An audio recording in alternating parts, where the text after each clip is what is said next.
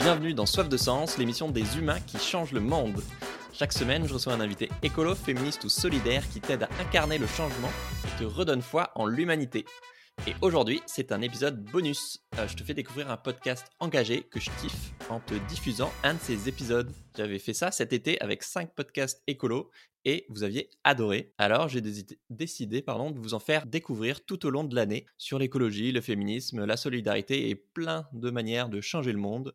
Donc vous aurez un podcast surprise à peu près tous les mois. Et aujourd'hui, il s'agit du podcast Dans la poire qui redonne du sens à la nutrition. C'est des conseils du quotidien pour redonner du sens à l'acte de manger. C'est Charles Brumeau qui fait ça. Euh, il est diététicien et il est aussi très drôle et pédagogue. Donc euh, on se retrouve là-dessus. Euh, oui, je viens de me jeter des fleurs en disant que j'étais drôle. Et alors, qu'est-ce que tu vas faire?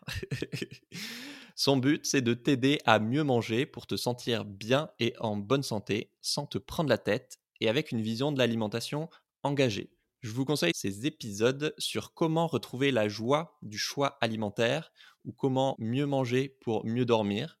Euh, parce que perso, j'ai des problèmes de sommeil. Mais l'épisode que vous allez entendre maintenant est sur le végétarisme. C'est 10 erreurs à éviter dans sa transition alimentaire quand on réduit ou qu'on arrête la viande, évidemment le poisson. J'aurais beaucoup aimé savoir tout ça quand bah, j'ai arrêté de manger de la viande il y a, y a 4 ans, je crois. Parce qu'il y a deux, trois trucs simples mais importants à savoir quand tu fais cette transition. Donc, je suis ravi de vous faire écouter cet épisode de Dans la poire sur le végétarisme. Bonne écoute!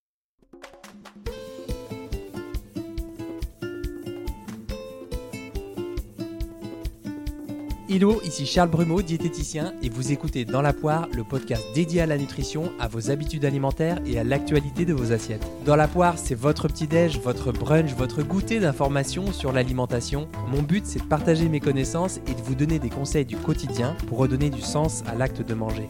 Belle écoute, je vous la souhaite savoureuse. Hello la Team Nutri, ravi de vous retrouver, cette fois seul au micro. Vous avez été nombreux et nombreuses à écouter l'épisode avec Major Mouvement. Je vous remercie de votre fidélité, vraiment vous êtes toujours plus chaque mois à écouter dans la poire. Et ce qui me touche particulièrement, c'est quand vous me laissez un petit mot doux sur Apple Podcast, comme Nawel qui me dit Merci pour ces podcasts passionnants et instructifs, tellement agréables à écouter, multitude de conseils à mettre en pratique ou concepts hyper intéressants sur lesquels on débat en famille. Ensuite, mille merci. Wow, wow, wow, bah non, je t'ai plus. Hein. Moi, je deviens tout rouge à chaque fois que je lis un petit mot comme ça. Donc, si vous êtes trop timide pour faire une capture d'écran et partager dans la poire sur vos réseaux sociaux, vous pouvez toujours me mettre 5 étoiles et un petit mot comme Nawel sur Apple Podcast. Ou alors, vous pouvez aussi piquer l'iPhone d'un proche pour quelques minutes si vous n'en avez pas. Alors, dans cet épisode, on va parler de transition alimentaire vers l'alimentation végétale. Bah oui, forcément, le 1er octobre dernier, c'était la journée mondiale du végétarisme. La transition alimentaire, c'est lorsqu'on a décidé de changer progressivement de modèle alimentaire, par exemple en mangeant moins de viande, voire plus de viande du tout pour des raisons de santé, de sensibilité éthique, ou du respect de la nature, ou pour toute autre raison qui vous appartient. Mon rôle en tant que diététicien, c'est de vous accompagner dans cette transition afin que les adaptations soient judicieuses et bien menées, sachant qu'il n'y a aucune injonction de ma part à transitionner. Vous faites ce qui vous semble bon et juste pour vous. Si vous décidez d'amorcer le changement, eh bien, je me trouve à vos côtés, avec le podcast dans la poire, sur mon compte Instagram à Charles Brumeau, ou pour des conseils plus personnalisés en consultation, soit à mon cabinet parisien, soit en visio si vous habitez loin, ou en fonction des impératifs sanitaires. Dans tous les cas, c'est facile, ça se passe sur doctolib.fr. Ok, on rentre dans le vif du sujet maintenant? Donnez-moi mes mouillettes. La femme avec un grand F et l'homme avec un grand H ont toujours presque consommé de la viande, mais pas forcément dans les quantités d'aujourd'hui et surtout pas en élevage intensif comme c'est le cas dans la majorité des élevages en France. La marche inexorable du temps, l'adjudant, il faut vivre avec son chien. Pour rappel, c'est 99% des lapins, 95% des cochons, 83% des poulets qui sont élevés en intensif aujourd'hui en France. D'où les propositions du référendum pour les animaux, le RIP, qui nous invite à sortir de ce système progressivement mais sûrement. Alors d'une part, nous nous sommes mis à l'élevage il y a à peu près moins de 12 000 ans, ce qui est assez récent par rapport à l'histoire de l'humanité. Et avant, surtout, on devait guetter, traquer, chasser la bête, bref, se dépenser, et donc parfois en manger, et parfois on n'en mangeait pas. La part alimentaire des protéines animales était estimée à environ 15%, du moins si j'en crois à l'historien Jean-Louis Flandrin dans son ouvrage L'histoire de l'alimentation. Et ça encore, c'était une moyenne, hein, parce que d'autres travaux comme ceux du Dr Boyd Eaton, vous avez vu cet accent? Dr Boyd Eaton, cardiologue et spécialiste historique de l'alimentation paléolithique, montrent que la répartition d'aliments d'origine végétale ou animale variait en fonction des périodes glaciaires, mais aussi et surtout en fonction des régions. Pour ne prendre qu'un exemple, les Esquimaux consommaient par exemple de 30 à 40% de leur apport calorique sous forme de protéines issues des poissons, des phoques, des baleines, des foies de caribou. Le reste, eh ben, c'était des graisses. Et on retrouve des proportions complètement inversées avec les trois quarts d'aliments d'origine végétale pour les tribus Gui d'Afrique. Les Gui, c'est G WI. J'espère que je prononce bien leur nom. Voilà, c'était juste quelques éléments d'introduction pour vous situer un peu le contexte. Parce qu'aujourd'hui, ben, on chasse plus pour tuer euh, son gibier, ou presque. Moi, j'aime passionnément les animaux. Je, vous savez, je vais dire une phrase qui volontairement va vous choquer. Moi, je chasse par amour.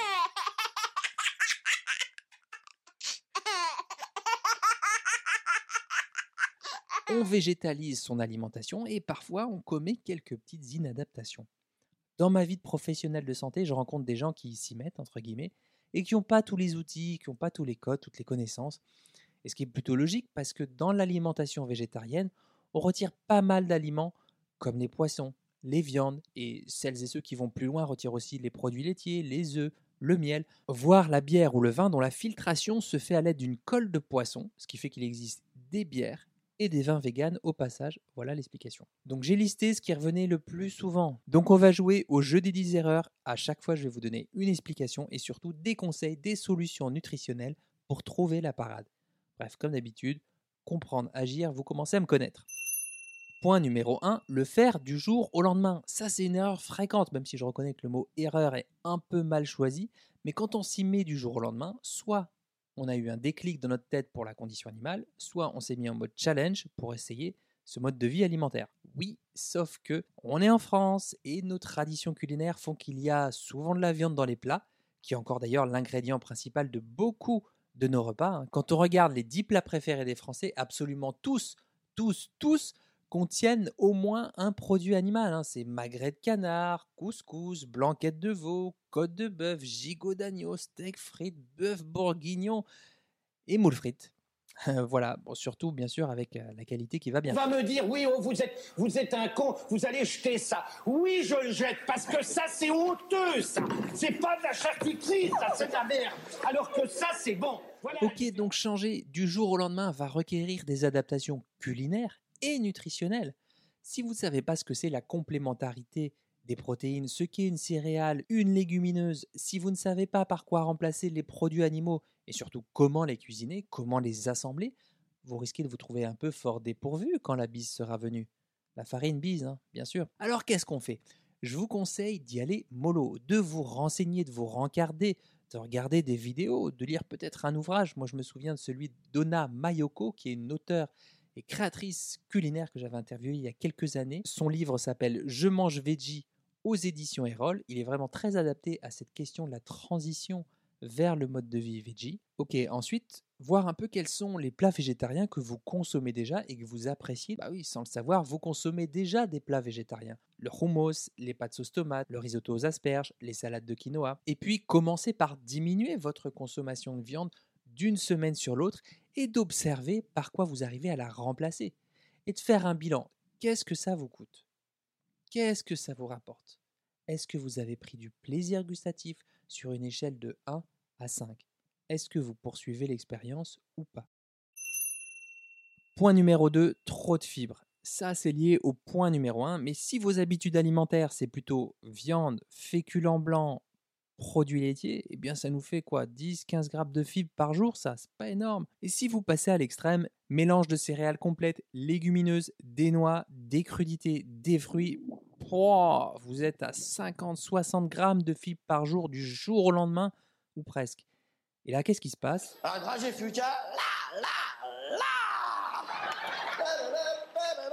Effectivement, vos intestins n'en ont pas l'habitude et vous risquez de vous tordre de douleur, d'éprouver des distensions abdominales, sans parler de ce qui peut se passer au petit endroit, notamment quant à l'augmentation quantitative de votre volume fécal, affécant ou ailleurs d'ailleurs.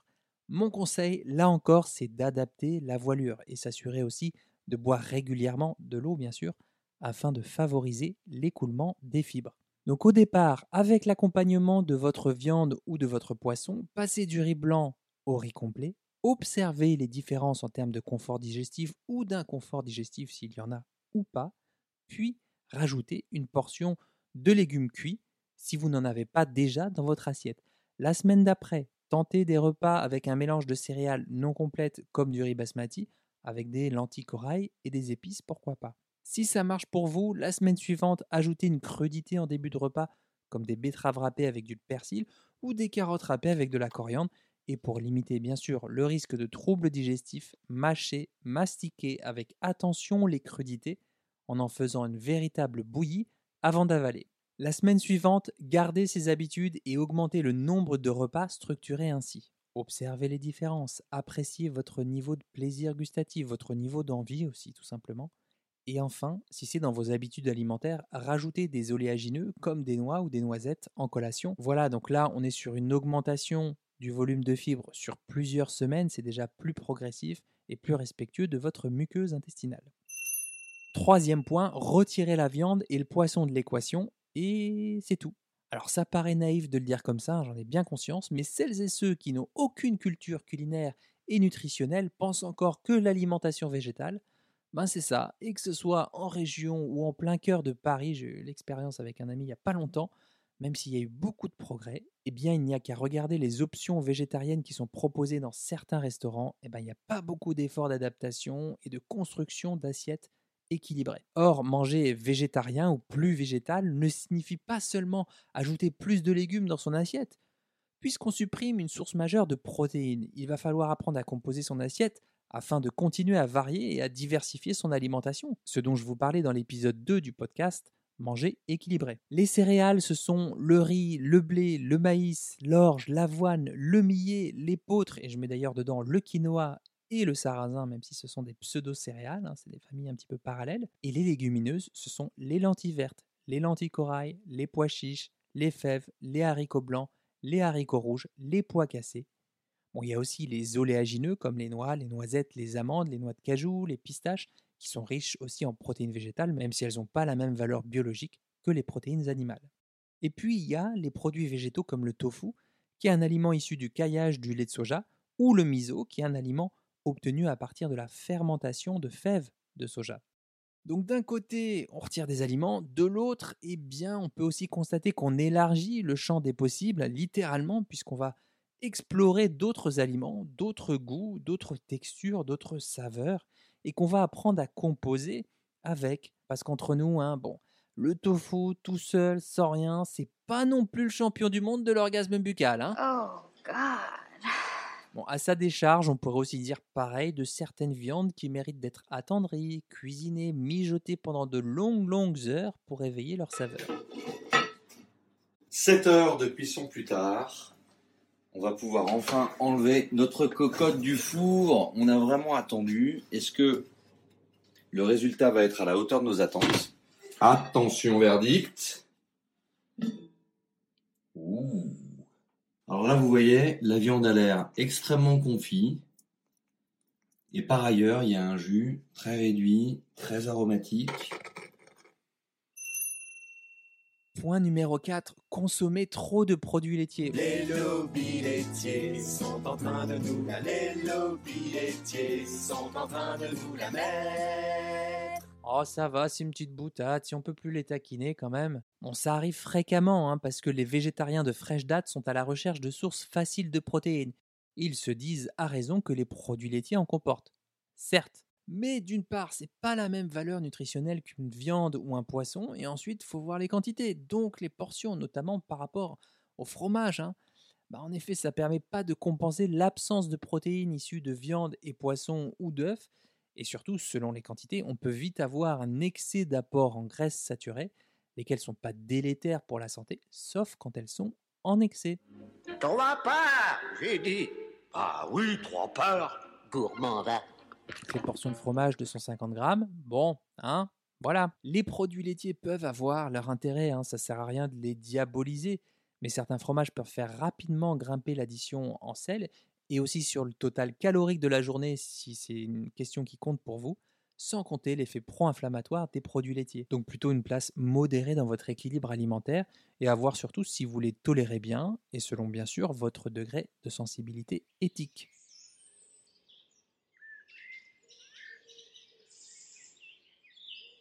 Voilà, on est à la moitié de cet épisode dédié à la transition alimentaire. Ça fait déjà beaucoup d'informations, et même si c'est plutôt accessible, j'avais à cœur de vous proposer quelque chose d'un peu abouti, de complet, pour vous redonner davantage d'autonomie. Alors même si c'est pas l'usage, ce podcast c'est un espace de liberté. Alors on fait ce qu'on veut dans ce format, et libre à nous de nous retrouver davantage. C'est pourquoi je vous invite à faire une petite pause d'une minute avant de passer à la suite, le temps de laisser les infos se déposer en vous. Pendant ce temps, faites ce qui est bon et juste pour vous. Ça peut être une marche, un moment où l'on se réajuste sur sa chaise, où l'on cesse de scroller sur son téléphone, où l'on se redresse, où l'on pose son regard sur la nature, l'architecture ou les autres qui nous entourent. Je vous laisse marcher une minute dans cette forêt qui s'éveille, ou fermer les yeux et revenir quand c'est le bon moment pour vous.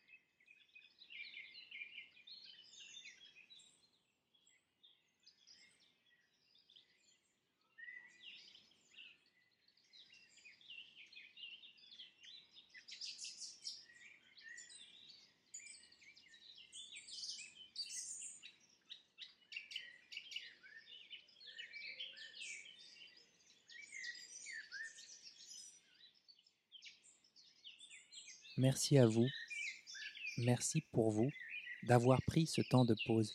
N'hésitez pas à renouveler ces temps d'une minute de pause ou de silence aussi souvent que vous en ressentez le besoin. Allez, on se remet en condition en mode écoute active pour la suite de cet épisode dédié à la transition alimentaire. Cinquième point, trop de féculents. Ben oui, comment on vous dit que les légumineuses sont riches en protéines, qu'elles sont riches dans tel et tel type de fibres, et que c'est top pour le transit et que c'est bien de les associer avec les céréales? Bah du coup, trop de glucides, des apports déséquilibrés et les légumes parfois, on les oublie. Dommage, les légumes c'est riche en eau, en vitamines, en minéraux. Ça agrémente sacrément les plats et parfois ça peut même être l'objet du plat principal quand c'est super bien assaisonné. Alors un petit repère sympa, ça peut être ben, pas un repas sans légumes. Et vous le placez où vous voulez. Ah non, ah non, mais j'ai, ah non, mais j'ai pas dit ça. Non, non, vous le placez. C'est fou, hein Les idées te viennent à une vitesse Oui, et ben voilà, c'est ça. Et ben on est dans l'ascenseur, alors forcément, ben il y a des idées qui viennent, ça. Vous le placez. Non, non, mais pas du tout. On, ça peut être en entrée en mode crudité, des carottes râpées. Bah oui, râpées, désolé. Ou avec le plat, des tomates provençales, des brocolis, des choux de Bruxelles écrasés avec de la poudre d'amande et de l'huile d'olive. Vous voyez, y a quand même moyen de se faire plaisir, même avec des légumes. Point numéro 6, on se met aux produits transformés. Bah là, qu'il soit bio, qu'il soit végétarien ou végétalien, bah un produit transformé reste un produit transformé. On le voit surtout chez les végétariens ou végétariennes qui sont en transition hein, et qui manquent de savoir-faire culinaire ou tout simplement celles et ceux qui n'ont pas le temps, qui ne veulent pas prendre le temps de cuisiner. Les produits transformés, vous savez, c'était hum, ce qui ressemblait aux galettes végétales qu'on appelait jusqu'à il y a peu les steaks végétaux. On trouve des produits panés, le substitut de viande ou les simili-fromages. Moi, un jour, je suis invité à un barbecue vegan. Au départ, je me pointe, je suis pas au courant que c'est vegan. Je commence à avoir des doutes au moment où le mec me dit euh, Fabrice, euh, tes courgettes bien cuites ou saignantes? Il n'y a, pas de viande dans le barbecue Mais si Si tu veux, j'ai un délicieux saucisson de fenouil. Tu vas dire, laisse tomber, laisse tomber. Bon là, on perd clairement les bénéfices de l'alimentation végétale brute et authentique parce qu'on retrouve peu de matières nobles dans les ingrédients.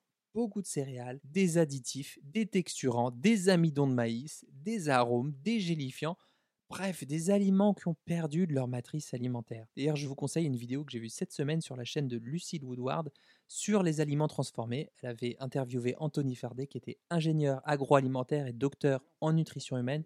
Et c'était une discussion super sympa sur les aliments ultra transformés, justement. western, occidentaux, euh, nordiques, euh, qu'est-ce qu'il y a, méditerranéens. On s'est rendu compte, si vous voulez, que les régimes alimentaires obéissaient tous à trois dimensions. Le ratio produits animaux sur végétaux, le degré de transformation qui est la dimension totalement innovante, qui a été négligée jusqu'à aujourd'hui, et la diversité. Et donc, en fait, vous imaginez un espace à trois dimensions.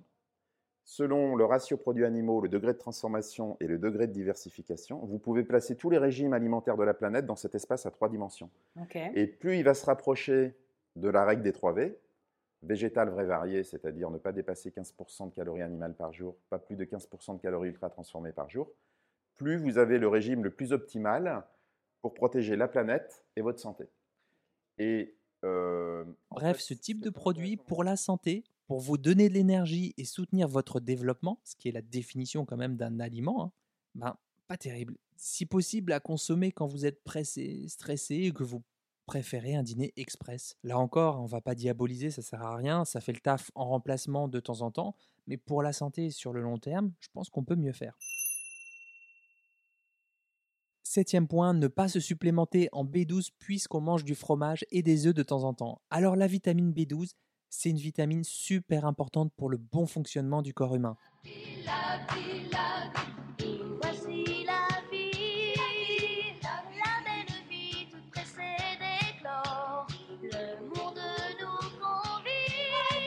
Elle participe à la formation des globules rouges, au renouvellement cellulaire, au fonctionnement normal du système immunitaire, au transport de l'oxygène vers les mitochondries qui fournissent aux cellules l'énergie dont elles ont besoin.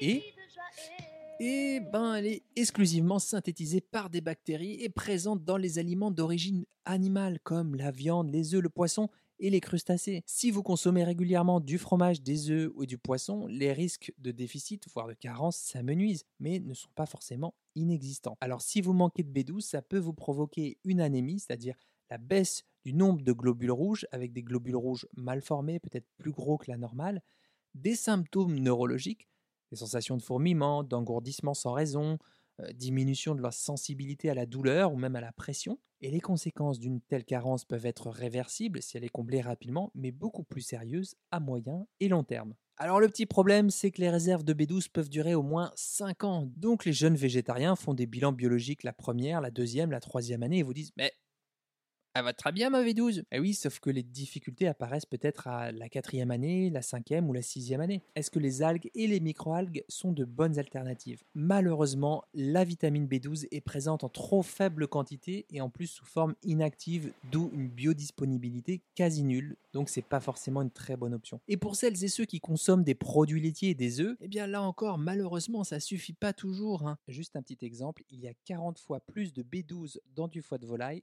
dans l'œuf. Donc vous pouvez manger 6 œufs, 10 œufs, c'est pas forcément là où vous allez faire le plein de B12. D'autant plus si vous fumez, que vous buvez de l'alcool régulièrement, que vous prenez des contraceptifs oraux et que vous êtes sportif régulier ou soumis alors à un stress chronique. Qu'est-ce qu'on fait? Eh bien, si vous êtes dans ce cas-là, vous faites un bilan sanguin sur prescription médicale pour connaître votre statut nutritionnel précis. Et le cas échéant, vous prenez des compléments alimentaires de B12. Vous privilégiez les compléments sous forme de méthylcobalamine ou d'adénosylcobalamine directement utilisables par l'organisme. Huitième point, pensez qu'on est OK avec le fer parce qu'on consomme souvent des lentilles. Et c'est vrai, les lentilles sont riches en fer, mais il y a quelques petites subtilités. Déjà, le fer, c'est un minéral qui permet la synthèse de la myoglobine, c'est la protéine du muscle permettant de stocker l'oxygène. Elle permet aussi la synthèse d'enzymes impliquées dans la respiration et la synthèse de l'ADN. Le fer, il est franchement sympa parce qu'il permet notamment à l'oxygène d'être transporté par les globules rouges dans le sang, ce qui peut expliquer pourquoi on est super fatigué si on en manque. D'autant plus que nos besoins sont majorés en cas de sport intense régulier, en cas de grossesse ou de perte menstruelle importante, ce qui est le cas quand on est atteint d'endométriose. Pour schématiser, il y a deux sortes de fer. Le fer d'origine animale, c'est le fer qu'on dit héminique, et le fer d'origine végétale, le fer non héminique. Manque de peau, le premier est mieux absorbé que le second. Oh, c'est ballot, hein, c'est ballot. Alors, qu'est-ce qu'on fait? Eh bien, on s'adapte. Déjà, on choisit des aliments végétaux riches en fer et facilement consommables à la portion. Les lentilles vertes, 9,4 mg pour 100 g. Les haricots blancs, 8 mg. Les graines de chia, même chose. Le quinoa, 7 mg. Les olives, 7,7 mg. les haricots rouges 6,6 mg. Voilà, en fait, il y a d'autres aliments qui sont ultra riches en fer végétal, comme le thym séché ou le curcuma, mais qui sont riches pour une teneur pour 100 grammes, pas pour la portion. En vrai, on n'en mange que 2-3 grammes d'épices, pas 100 grammes. C'est pour ça qu'il faut se méfier des titres putaclic sur internet du genre les 10 aliments les plus riches en fer. Non, non, non, faut checker à la portion, pas seulement pour 100 grammes. Une portion d'épices ou d'herbes séchées, c'est pas 100 grammes, c'est plutôt 2, 4, voire 5 grammes maximum. Et là, c'est pas du tout les mêmes teneurs en fer. Ensuite, on associe au cours du même repas des aliments riches en vitamine C pour favoriser son absorption. Par exemple, mélange de lentilles et de persil plat avec du jus de citron. Ou alors des poivrons qui sont vraiment les champions de la vitamine C, selon la saison, bien entendu. Et enfin, si vraiment ça compte pour nous d'être dans une transition alimentaire pour mettre encore plus de chances de son côté, on vérifie qu'on ne consomme pas trop de substances qui vont empêcher, qui vont inhiber l'absorption du fer. Par exemple, thé vert, café, cacao, plutôt à distance des repas parce qu'ils contiennent des tanins. C'est la même chose pour le vin rouge, il contient des tanins, donc il y a, il y a plein d'antioxydants dedans, il y a plein de choses sympathiques aussi dans le vin rouge. Déjà, en tant que professionnel de santé, je ne vais pas forcément vous recommander la consommation de vin rouge, et surtout, je ne vais pas vous recommander de boire du vin rouge à 4 heures avec la petite madeleine qui va bien. Il y a aussi l'acide oxalique qu'on trouve dans les épinards cuits, les betteraves, les bêtes, la rhubarbe, la présence de grandes quantités d'autres minéraux, c'est-à-dire quand on boit dans le même repas des eaux fortement calciques ou riches en magnésium. Et puis il y a aussi les phytates, ça je vous en ai déjà parlé dans un autre épisode, qui sont contenus dans les légumineuses. Donc là, si vous avez le temps, faites tremper vos légumineuses pendant la nuit et ça enlèvera une bonne partie de l'acide phytique qui va inhiber l'absorption du fer. Neuvième point, surestimer les bienfaits du végétal. Bon, parfois on est un peu à bloc, on découvre plein de choses. On se dit ouais mais c'est super, mais c'est riche, et puis je vois plein d'articles qui écrit des vitamines, des minéraux, des antioxydants, des fibres, c'est super healthy, c'est super santé. Alors oui, bien sûr, les oléagineuses, c'est de la bombe. Noix, noisettes, amandes, oui les graines, c'est chouette, graines de courge, de lin, de tournesol, oui les huiles ou les mélanges d'huiles riches en oméga 3, c'est important, oui les baies de goji sont riches en antioxydants. Ok, ok, ok. Mais est-ce qu'on doit pour autant oublier notre bon sens? Comme par exemple le fait qu'on fasse de l'huile avec des noix ou des noisettes parce qu'elles sont super riches en lipides. Bah, c'est pas mal en soi les lipides, c'est juste qu'une salade au quinoa avec la masse de noisettes, de graines de sésame, de l'huile de colza avec un demi-avocat et des noix de coco râpées. Bon, ok, ça peut être super appétissant, mais au quotidien, ça risque d'être un peu déséquilibré par rapport à vos besoins réels. Et oui, c'est pas parce que l'image de tel ou tel aliment est healthy qu'on doit surestimer ses bienfaits. D'ailleurs, en plus, ce terme healthy, là, je. Je, je l'aurais, je l'aurais Déjà, j'aime pas bien l'idée d'aliments healthy, d'aliments miracles, de super aliments, parce qu'ils n'existent pas. Il y a des aliments d'un côté et il y a des aliments de l'autre. Basta. Donc, ok pour la transition alimentaire, ok aussi pour garder son bon sens et manger varié et diversifié le plus possible sans essentialiser tel ou tel aliment, sans se dire que ça, ça va nous sauver, que ça va nous faire perdre du poids, que ça va drastiquement améliorer notre santé. Franchement, c'est vite de dépenser de l'énergie pour rien et surtout de bonnes petites désillusions. Et en ce moment, vu l'époque, si on peut s'éviter ça. Vous hein, savez quoi? Moi, je sais pas utiliser un masque. Je pourrais dire, je suis ministre, je me mets un masque. Mais en fait, je sais pas l'utiliser. Dixième et dernier point, ne pas associer les céréales et légumineuses au cours du même repas. Bon, ça, c'est pas vraiment une erreur, hein, d'autant plus que la question est encore un peu débattue, mais je vais vous expliquer pourquoi. Alors, vous vous rappelez, les céréales, ce sont le blé, le riz, le maïs, par exemple. Les légumineuses, les lentilles, les pois chiches, les fèves. Les deux possèdent des acides aminés. Et oui, les acides aminés, c'est pas que dans la viande, hein, détendez-vous. Représentez-vous un collier de perles. Les acides aminés, ce sont les perles. Le collier entier, ce sont des protéines.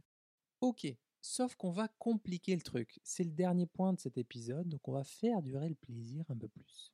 Ok, sauf qu'on va compliquer un peu le truc, je vous demande un peu d'attention, mais je suis sûr que vous allez comprendre.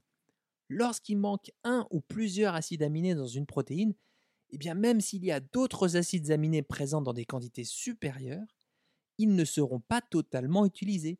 C'est le principe de l'acide aminé limitant. L'organisme va fonctionner avec la règle du moins disant, du moins présent.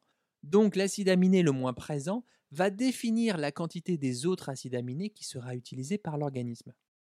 Pour prendre une image, c'est comme si vous aviez des Ferrari sur l'autoroute qui voulaient tracer avec leur moteur bien puissant, sauf que devant, bah, vous avez une de chevaux qui va à sa vitesse.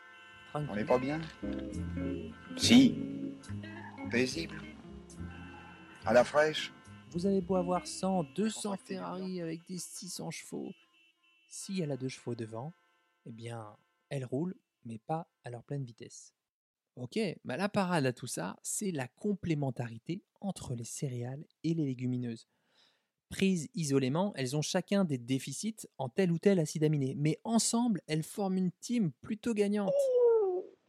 Alors ça, c'est très tordu, mais bougrement intelligent. Donc concrètement, ça veut dire quoi dans votre assiette? Ça veut dire mélange de semoule et de pois chiches, mélange de lentilles et de riz, mélange de haricots rouges et de maïs, mélange de riz et de soja, et pourquoi pas avec l'ajout de quelques pistaches dans votre riz lentilles curry.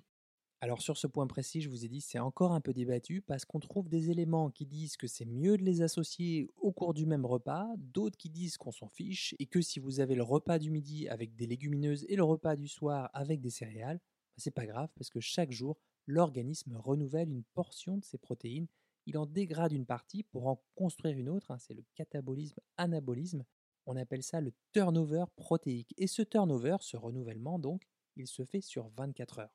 Donc physiologiquement, ça s'entend, ça se tient aussi. Bref, vous l'aurez compris, sur ce dernier point, j'ai pas encore d'avis très tranché sur la question. L'association céréales, légumineuses et bien sûr légumes, franchement, elle se fait naturellement et sans forcer, une fois qu'on a essayé 2-3 adaptations au niveau culinaire. Donc si vous pouvez le faire, c'est bien, et si ça vous gonfle, dites-vous que c'est pas si grave que ça. Voilà, j'espère que cet épisode vous a plu. C'était très dense, il y avait beaucoup d'infos. Peut-être que vous pouvez l'écouter en plusieurs fois, comme ça se fait beaucoup dans d'autres podcasts. On aurait pu parler de la vitamine D, du profil en acide gras, notamment de l'EPA et du DHA pour les végétaliens, ou même des raisons pour lesquelles on s'engage dans telle ou telle transition. Parfois des raisons qu'on ne veut pas forcément s'avouer. Mais là, j'ai préféré aller à l'essentiel sur la nutrition pour vous donner toutes les clés pour une transition alimentaire réussie vers l'alimentation végétale ou plus végétale.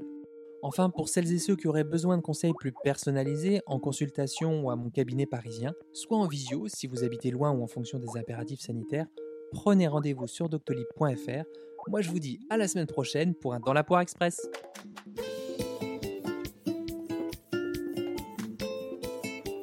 Si vous avez appris au moins une chose, une seule chose dans cet épisode, le meilleur moyen pour soutenir mon travail et m'aider à faire connaître dans la poire, c'est de le partager. Vous l'écoutez sur une appli de podcast, commentez, posez-moi des questions, proposez-moi des thématiques, comme ça j'apprendrai à mieux vous connaître. Si vous êtes sur Audible, Spotify ou Deezer, c'est top, partagez les bonnes ondes à vos proches. Si vous l'écoutez sur Apple Podcast, mettez-moi 5 étoiles, je sais que ça vous demande un tout petit effort, mais ça m'aide vraiment beaucoup pour la suite de l'aventure. D'ici là, restons en contact. Sur le blog charlesbrumeau.com, sur Instagram à Charles Brumeau, où vous trouverez un lien pour me rejoindre pour une consultation en visio. Merci de votre écoute, de votre attention, de votre temps. Mettez-les au service de votre alimentation.